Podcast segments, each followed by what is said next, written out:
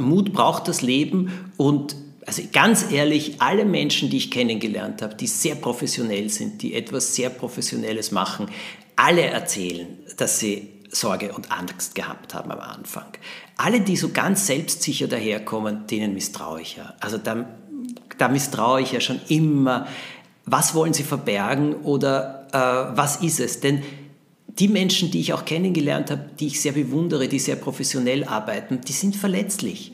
Äh, die sind verletzlich, die stehen zur eigenen Sicherheit, aber auch zur eigenen Unsicherheit.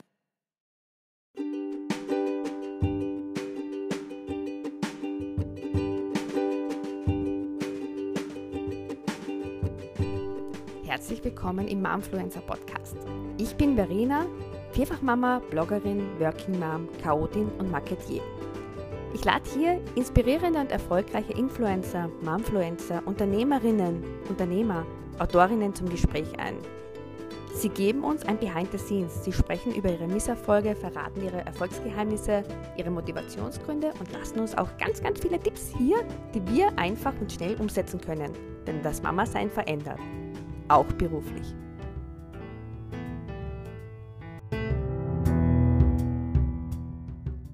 Hallo Thomas. Hallo Verena. Herzlich willkommen zu meinem ersten Podcast. Das ist mir eine Ehre. Und danke für deine Hilfe im Vorhinein. Der Thomas, müsst wissen, der Thomas hat mir jetzt schon sehr geholfen, der Profi, in allen Belangen.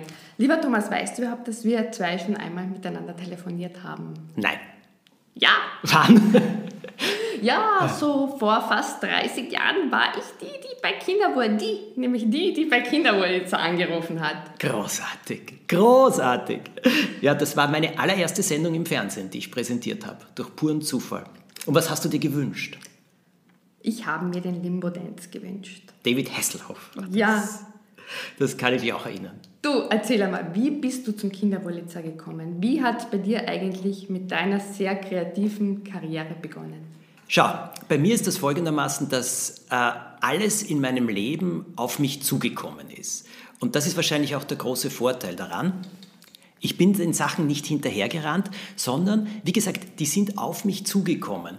Und es war so, dass ich beim Fernsehen als Regieassistent gearbeitet habe, bei Kindersendungen wie Amdam Des, dann als Regisseur, ich habe fürs Fernsehen geschrieben. Und eines Tages wurde eine neue Sendung entwickelt, das war dieser Kinderwurlitzer, und da kam dann die Frage, wer äh, möchte gerne dort Redaktion machen? Und ich wurde gefragt, ob ich das will, habe ich gesagt, ja, bin ich sehr daran interessiert. Und in einer Redaktionssitzung schaut mich die Chefredakteurin an und sagt, wir brauchen einen männlichen Präsentator, aber wir finden keinen. Wärst du daran interessiert, äh, das zu machen? Möchtest du das gerne machen?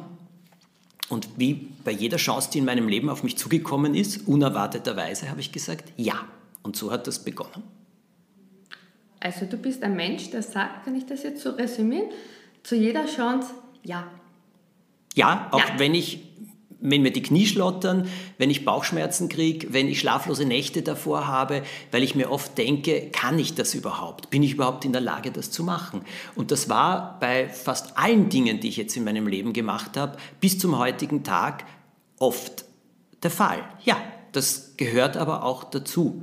Man sollte seine Ziele nie so niedrig stecken, dass man sie immer erreicht, sondern besser so hoch stecken, dass man sie oft erreicht, aber vielleicht nicht immer. Das klingt spannend. Klingt sehr interessant.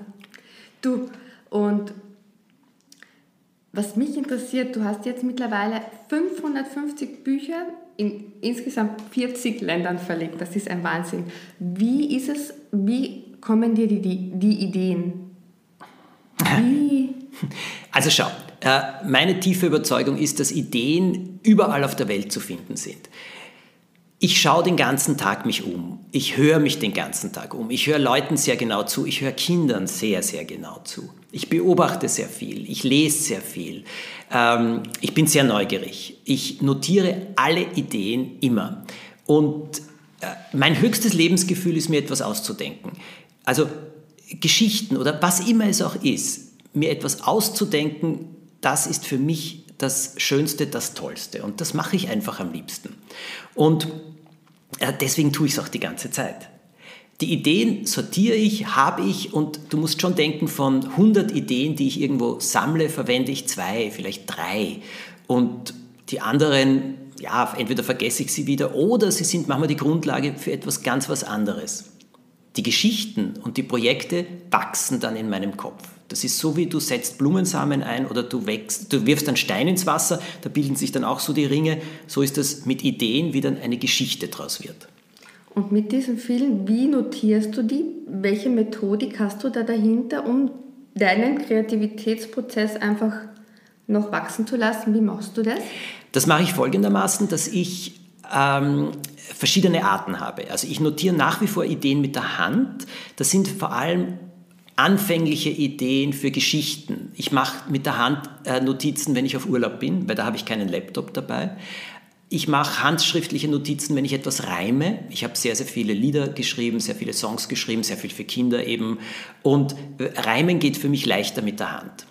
Äh, ich tippe in mein Handy auf diese Notizen äh, zu verschiedenen Projekten, Ideen, die mir unterkommen, die mir einfallen.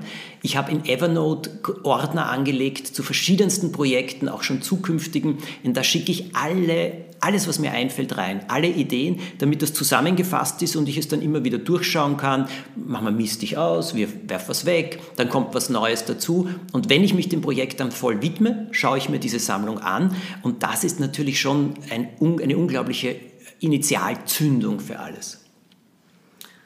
Und wenn du dann quasi mitten im Pro oder wenn du deine Ideen gesammelt hast, wie bringst du dann das Projekt, wie fokussierst du das, wie fokussierst du dich, damit das, ich glaube, Disziplin ist bei dir ein sehr, sehr wichtiges Stichwort. Ja. Perfektionismus? Nein, ich bin kein Perfektionist. Ich will Qualität. Ich will beste und höchste Qualität. Das ist mir äh, wahnsinnig wichtig. Beste und höchste Qualität liefern zu können. Perfektionismus ist etwas, dem kannst du hinterherlaufen und du wirst dein Leben lang frustriert sein. Qualität kann ich definieren, äh, was mir eben wichtig ist, äh, was eine Geschichte, was ein Buch erfüllen muss. Und ja, ich arbeite diszipliniert. Das heißt, Schreiben ist für mich dann am effizientesten, wenn ich volle Schreibtage habe und dann sitze ich von 8 in der Früh bis ungefähr 18 Uhr am Abend. Ich sitze nicht, ich gehe dazwischen sehr, sehr viel spazieren, ich brauche diese Zeit zum Nachdenken. Aber ich muss sehr darauf konzentriert sein, sehr arbeiten. Ich ziehe mich ja dafür auch sehr, sehr viel nach London zurück, aus dem Grund, äh, weil es dann einfach flotter geht. Wenn ich unterbrochen werde, wenn ich am Vormittag Termine habe und erst um 1 Uhr dann oder um 2 Uhr am Laptop sitze, kriege ich bis 6 oder 7 am Abend wesentlich weniger weiter und es ist für mich auch ein bisschen frustrierend, muss ich sagen. Aber das ist meine Arbeitsweise. Die berühmte Rosamund Pilcher hat ihre größten Liebesgeschichten am Küchentisch geschrieben in der Früh, bevor die Familie aufgestanden ist und wenn dann nach dem Frühstück alle weg waren. Also jeder hat da ganz andere Arten zu arbeiten oder andere Möglichkeiten. Du sagst jetzt, du schreibst dann quasi, du hast deine 10 Stunden mit Schreibmodus und dazwischen spazieren gehen. Stichwort Social Media. Bist du dann quasi, oder E-Mails, bist du dann in diesen 10 Stunden, checkst du deine Mails, machst du das auch oder ist das wirklich dann quasi deine Schreibzeit? Es ist so, dass wenn ich sehr vertieft bin in Schreiben, vergesse ich auf all diese Sachen. Und dann schaue ich überhaupt nichts mehr an. Am Anfang, wenn ich Zeit brauche, um hineinzukommen, dann bin ich natürlich viel eher geneigt, äh, mir irgendetwas anzuschauen oder mich ein bisschen ablenken zu lassen. Was E-Mails angeht, ist es so, dass ich, wenn ich schreibe, mittlerweile versuche, nicht mehr in der Früh drauf zu schauen, sondern vielleicht in einer Mittagspause oder so oder danach. Weil in der Früh kann dann irgendetwas sein, das dich ärgert, das dich aufregt und das ist nicht sehr günstig. Also ähm, das vermeide ich. Zur Ablenkung ein bisschen auf Instagram zu schauen oder auf Facebook und so weiter. Ja, warum denn nicht? Das Hirn braucht ja auch einmal ein bisschen Erholung und ich sage immer so, das ist so Kaugummi fürs Hirn. Du bist für mich überhaupt Bewunderung, Hut ab. Du bist seit, eigentlich kommst du ja von Social Media jetzt eigentlich ist ja erst neu aufgekommen. Du bist aber mittlerweile schon bei über 50.000 Instagram-Fans und 35.000 Facebook-Fans. Zahlen. Die Frage ist an mich, wie bist du eigentlich, es gibt ja auch Autoren, so wie zum Beispiel die liebe Christine Nöstlinger, die hat gesagt, ich mag jetzt auch gar nicht mehr Kinderbücher schreiben, weil es ganz eine andere Kinderbuch, äh, eine ganz andere Kindheit ist. Und du bist eigentlich in diese Medien hineingewachsen. Hast vor drei Jahren begonnen. Wie hat das eigentlich begonnen bei dir? Naja, bei mir war es folgendes. Ich habe ja plötzlich ents äh, mich entschieden, dass ich gerne ähm, eine erwachsene Fortsetzung der Knickerbockerbande schreiben möchte. Und damit hat es begonnen. Und äh, dann ist etwas Lustiges passiert. Wiederum im Leben ist alles auf mich zugekommen. Ich hatte auf Facebook damals, ich glaube, 7000 Follower, auf Instagram 700. Und ich bin gesessen in meinem Arbeitszimmer, das war in London, und habe an diesem ersten erwachsenen Abenteuer der Knickerbockerbande herumgeschrieben und habe mir die ganze Zeit gedacht, ich glaube, das wird nichts, ich glaube, das ist alles nichts, ich glaube, das ist alles nur schrecklich. Und ähm, dann habe ich ein Video aufgenommen und habe gesagt, ich frage jetzt alle, die früher Knickerbocker gelesen haben als Kinder, würde euch eine Fortsetzung interessieren, in der die vier erwachsen sind? Und das habe ich auf Facebook gestellt. Und nach einer Stunde ruft mich ein Freund aus Wien an und sagt, du, äh, ist dir bewusst, was da gerade passiert? Du hast an die 1000 Kommentare innerhalb von einer Stunde gekriegt und weiß Gott, wie viele Likes und so weiter. Und da stand drin, ja, unbedingt, Wahnsinn, so eine tolle Idee, unbedingt weitermachen. Und das habe ich faszinierend gefunden. Erstens hat es mir wirklich Mut gemacht und zweitens war eine andere Sache, dass ich mir gedacht habe, großartig. Das hat noch nie jemand von mir gemacht, eine erwachsene Fortsetzung einer Kinderserie zu schreiben, so wie Knickerbockerbande. Äh, was ist da jetzt wichtig? Was haben die Leute in ihren Köpfen? Was stellen sie sich vor? Ich wusste, was ich schreiben möchte. Aber ich habe dann immer wieder gefragt und zum Beispiel, es sollte heißen Knickerbockerbande Forever. Das habe ich vorgeschlagen. Da gab es einen Proteststurm. Wie kannst du einen englischen Titel nehmen? Unmöglich. Dann habe ich gesagt, dann heißt vier, vier immer, also vier immer, was ja auch sehr schön ist, aber eigentlich auch witzig ist. Und dann habe ich darüber abstimmen lassen auf Facebook und die Abstimmung ist eindeutig für vier immer ausgegangen. Und das sind alles lustige Sachen und äh, waren interessante Möglichkeiten. Oder ich habe gefragt, was glaubt er, ist aus Lilo geworden? Die war immer das Superhirn. Äh, und ich wusste, ich glaube nicht, dass ihr Leben so geradlinig verlaufen ist. Ich wusste das. Und dann haben das auch sehr, sehr viele in den Kommentaren geschrieben. Sie glauben das auch nicht. Und das hat mir Spaß gemacht. Und auf Instagram habe ich ein bisschen herumgespielt und da so vor zweieinhalb Jahren kam die Insta-Story gerade auf. Naja, und die Insta-Story ist, das bin ich. Das ist, seit ich ein Kind bin, liebe ich es, Bilder zu gestalten, Sachen dazu zu kleben, was dazu zu schreiben, was daraus zu machen und Geschichten erzählen bin ich ebenfalls. Und so habe ich begonnen, auf, in dieser Insta-Story alles Mögliche zu erzählen, aber immer eine Form von Geschichte. Immer irgendetwas, also ich habe ja ganze Krimis über Wochen erzählt. Und plötzlich sind diese Followerzahlen unglaublich angestiegen. Und das wurde immer mehr und mehr und mehr und mehr. Und ich habe nur weitergemacht. Und dann habe ich eben sehr viel erzählt, auch was ich im Leben gelernt habe, was Freude bringt. Und ich musste dazu sehr viel lernen. Und darüber habe ich erzählt. Das hat unglaubliches Interesse gefunden. Und so ist dann, tu es einfach und glaub daran, wie du mehr Freude ins Leben bringst. Das Buch entstanden, aus dem heraus. Also das ist alles gewachsen, das ist nicht aus dem Kopf herausgekommen, sondern aus mir. Sind jetzt quasi zwei Bücher oder deine Bücher sind, haben sich auch durch die Instagram Stories und durch Instagram eigentlich mit dem Kontakt zu deinen Lesern so weiterentwickelt und so sind die Ideen gekommen und das Buch, die Bücher entstanden. Naja, ich würde es ein bisschen anders formulieren und zwar insofern, äh, die, es war so, dass die Ideen, also das habe ich ja gelernt über viele mhm. Jahre, dass das andere Leute interessiert, habe ich erfahren über Social Media, indem ich dort darüber erzählt habe, dass das dieses Interesse erweckt.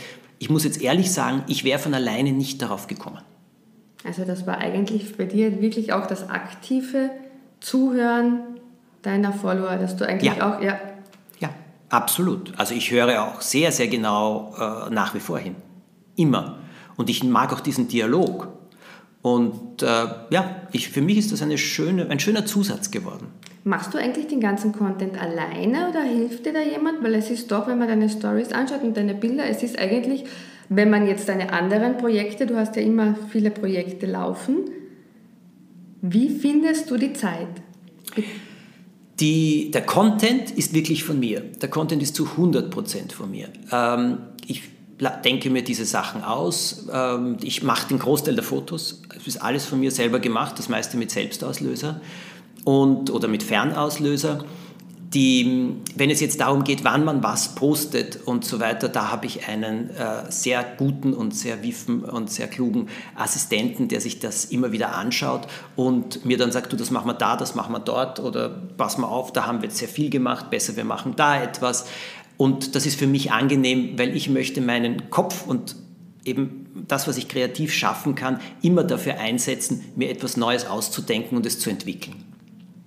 Und ähm, Instagram oder Facebook, hast du da Tipps für Leute, die eben am Beginn stehen, die eben auch die Medien nützen wollen? Hast du da irgendeine, sind es gewisse Zeiten für dich oder? Ich glaube, das Wichtigste ist der Content. Also das Wichtigste ist, was kann ich anderen Leuten geben? Selbstdarstellung zum Zwecke der Selbstdarstellung will, wollen die wenigsten Menschen sehen, würde ich jetzt einmal sagen. Aber gibt sicherlich auch, äh, dass das funktioniert, aber darüber reden wir ja nicht. Ich glaube, auf Social Media, es geht darum, welchen Inhalt kann ich bieten, wen kann ich damit äh, berühren, begeistern, äh, wem kann ich dafür etwas ins Leben geben. Das ist das Wichtige. Das ist ja auch eine der großartigen Sachen, die ihr macht mit mhm. eurer Arbeit. Ihr liefert hier etwas, was es in dieser Direktheit und Verbundenheit bisher ja nie gegeben hat. Da haben Experten sich zu Wort gemeldet, aber jetzt sind das eben Mütter, sind das Eltern, die tagtäglich mit gewissen Themen zu tun haben, die anderen zeigen, du bist nicht allein. Und so und so kann man es machen. Das ist ja das ist es. Also das ist das Erste. Zweitens, der Content muss Qualität haben. Das sich umschauen, was gefällt mir selbst, wie ist das gemacht, was kann ich dazu machen und dann einmal loslegen. Die Tricks, wie man mehr Follower bekommt, das kann man googeln. Wem man dann folgt oder wer dann repostet, da bin ich nicht der Experte. Ich glaube aber, jeder Inhalt, der einmal äh, Kraft hat, hat die Chance zu wachsen, hat die Chance hinauszugehen. Und dann bitte noch etwas, Geduld, Geduld, Geduld, Geduld. Wir nehmen einen Podcast auf. Du weißt, man weiß heute bei einem wöchentlichen Podcast oder auch zweiwöchentlich, frühestens kann man abschätzen, wie er läuft, nach ungefähr einem halben Jahr, meistens sogar erst nach einem Jahr. Ich ganz ehrlich muss zugeben, meine Freundin hat mir jetzt erzählt, die hat das letzte Mal mein, sich hinuntergescrollt zu meinem ersten Instagram-Bild, sagte, du hattest auch nur 18 Likes. Ja, ja. ja aber so ist es. So ist ich. es. Ja, genau so ist es. Ja, stimmt. Weil wir jetzt gerade beim Durchhalten sind, was mich bei dir noch interessiert, du hast ja Bücher, schreibst Hörbücher, verschiedenste Projekte, Fernsehproduktionen. Wie viele Projekte hast du gleichzeitig laufen? Äh, in der Überlegung, im Ausdenken habe ich fünf bis acht Projekte immer parallel laufen. Und in verschiedensten Bereichen, also Bücher, Fernsehen, Erlebniswelten, Apps, ich habe jetzt zum Beispiel Apps? die App, ja, für den Tiergarten Schönbrunn habe ich jetzt die App gemacht, eine Besucher-App, vor allem für Familien, wo man äh, den Tiergarten von einer, auf eine ganz Art, andere Art und Weise entdecken kann.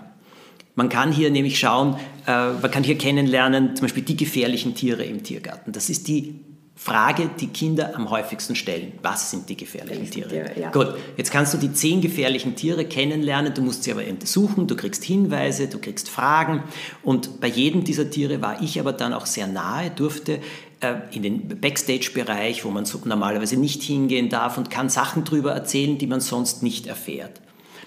Und das ist die App für den Tiergarten Schönbrunn. Ich arbeite an mehreren weiteren Apps bereits wo es immer darum geht, etwas zu entdecken und etwas zu erleben. Also das sind so verschiedene Projekte. Wenn ich dann aber echt schreibe, also echt etwas kreiere, ganz egal, ob Fernsehen, Buch oder auch Apps haben Drehbücher, dann widme ich mich diesem Projekt voll. Und dann komme ich auch am besten weiter. Es gibt natürlich dahinter dann noch ziemlich lange Prozesse, auch beim Fernsehen. Also beim Fernsehen ist es von der ersten Idee bis zur ersten Sendung vergeht Minimum ein Jahr, manchmal eineinhalb Jahre. Und ich habe jetzt eine neue Sendung, die heißt Museum Aha. Das ist eine Wissenssendung für Kinder, die sehr, sehr aufwendig, aber ich glaube auch sehr, sehr schön wird.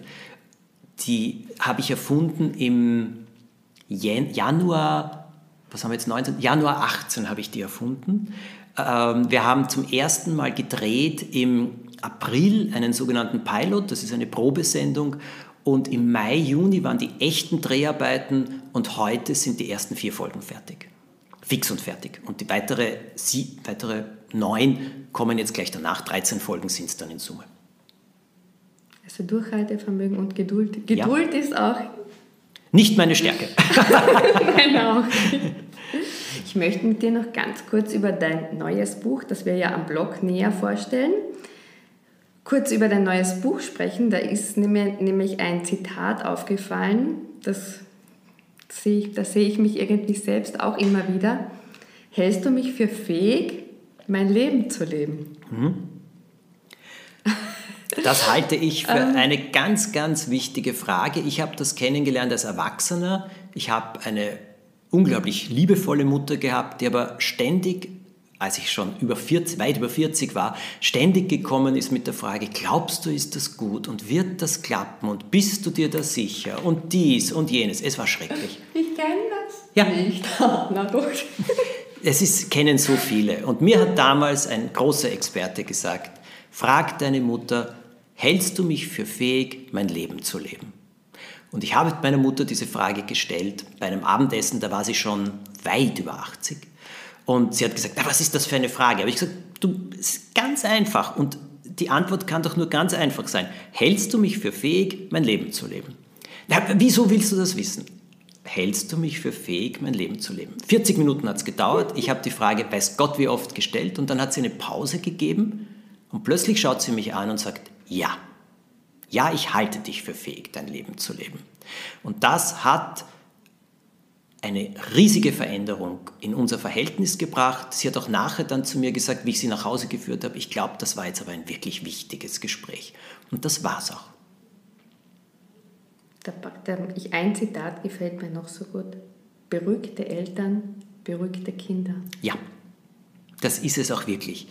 Das ist meine Beobachtung. Je beruhigter Eltern sind und je mehr sie in sich ruhen und mit sich selber gut zurande kommen, desto beruhigter sind die Kinder, desto mehr werden sie in sich ruhen. Und ich glaube ja, ganz ehrlich gesagt, genauso wie ich sage, glückliche Mütter, glückliche Kinder. Ich habe Eltern gehabt, die haben beide gearbeitet. Meine Mutter mein Vater waren jeden Nachmittag weg. Und ich war so froh darüber. Ich habe es so geschätzt. Ich habe eine Kinderfrau gehabt, die war aber ganz anders. Aber ich war so froh, diese Nachmittage für mich zu haben. Und ich sage immer, das kann doch nicht Schlechtes sein, bitte. Und, aber meine Eltern waren beide glücklich. Meine Mutter war auch glücklich in dem, was sie gemacht hat. Und das halte ich für das Wichtigste. Und ich glaube, dass man als Eltern, das ist meine tiefe Überzeugung, dem Kind einen ganz großen und wichtigen Dienst macht, wenn man sich sehr um sich selbst kümmert. Und das heißt jetzt nicht egoistisch, hedonistisch, sondern das heißt, ähm, dass man sich um sich selber sorgt für sein eigenes Wohlbefinden, sich wohlfühlt mit sich selbst. In dem Moment, glaube ich, strahlt man auf die Kinder eine der wichtigsten Sachen aus, die man geben kann. Bin da absolut bei dir. Könnte mir das jetzt auch nicht nur vorstellen, dass ich, also bei mir gehört die Arbeit, der Blog, jetzt neu der Podcast, der Shop, eigentlich einfach alles auch dazu. Ohne dem weiß ich nicht, ob ich so eine glückliche Mama sein könnte und dass meinen Kindern eigentlich auch, jetzt zum Beispiel ist der Kleine bei meiner Mama und ich weiß, es geht ihm absolut gut. Die großen Mädchen sind jetzt beim Ballett, werden dann von meinem Mann abgeholt, aber ich weiß, es funktioniert und ich weiß, die Kinder, denen geht es gut und wenn man sich das so einteilt, glaube ich, funktioniert das auch immer. Ja, ich glaube es auch. Und ich glaube, dass das das Wichtigste ist. Und das ist, glaube ich, auch wichtig. Und da wären wir jetzt eben auch wieder bei diesem Podcast, dass man einfach auch, mich hat das jetzt von dir so wirklich gut gefallen, wie du am Anfang unseres Gesprächs gesagt hast, einfach drüber trauen. Mhm. Und dass du Angst gehabt hast, das hätte ich jetzt auch so eigentlich gar nicht vor Projekten, finde das eben sehr, sehr wichtig. Ja, aber Mut braucht das Leben und also ganz ehrlich, alle Menschen, die ich kennengelernt habe, die sehr professionell sind, die etwas sehr Professionelles machen, alle erzählen, dass sie Sorge und Angst gehabt haben am Anfang. Alle, die so ganz selbstsicher daherkommen, denen misstraue ich ja. Also da, da misstraue ich ja schon immer. Was wollen sie verbergen oder äh, was ist es? Denn die Menschen, die ich auch kennengelernt habe, die ich sehr bewundere, die sehr professionell arbeiten, die sind verletzlich. Äh, die sind verletzlich, die stehen zur eigenen Sicherheit, aber auch zur eigenen Unsicherheit. Die geben die ganze Palette an Gefühlen auch zu. Das ist das, was mir imponiert, so wie auch in meinem privaten Umkreis ich ehrlich gesagt nur an Menschen wirklich interessiert bin, die bereit sind, auch ehrlich und persönlich über sich selber zu reden.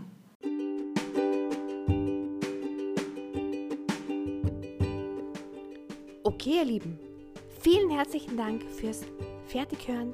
Ich freue mich auf euer Feedback. Ihr könnt mich auf www.mamawahnsinn.com lesen, Instagram mamawahnsinn hoch 4 und schon bald gibt es eine neue Episode vom Momfluencer Podcast. Tschüss, Baba!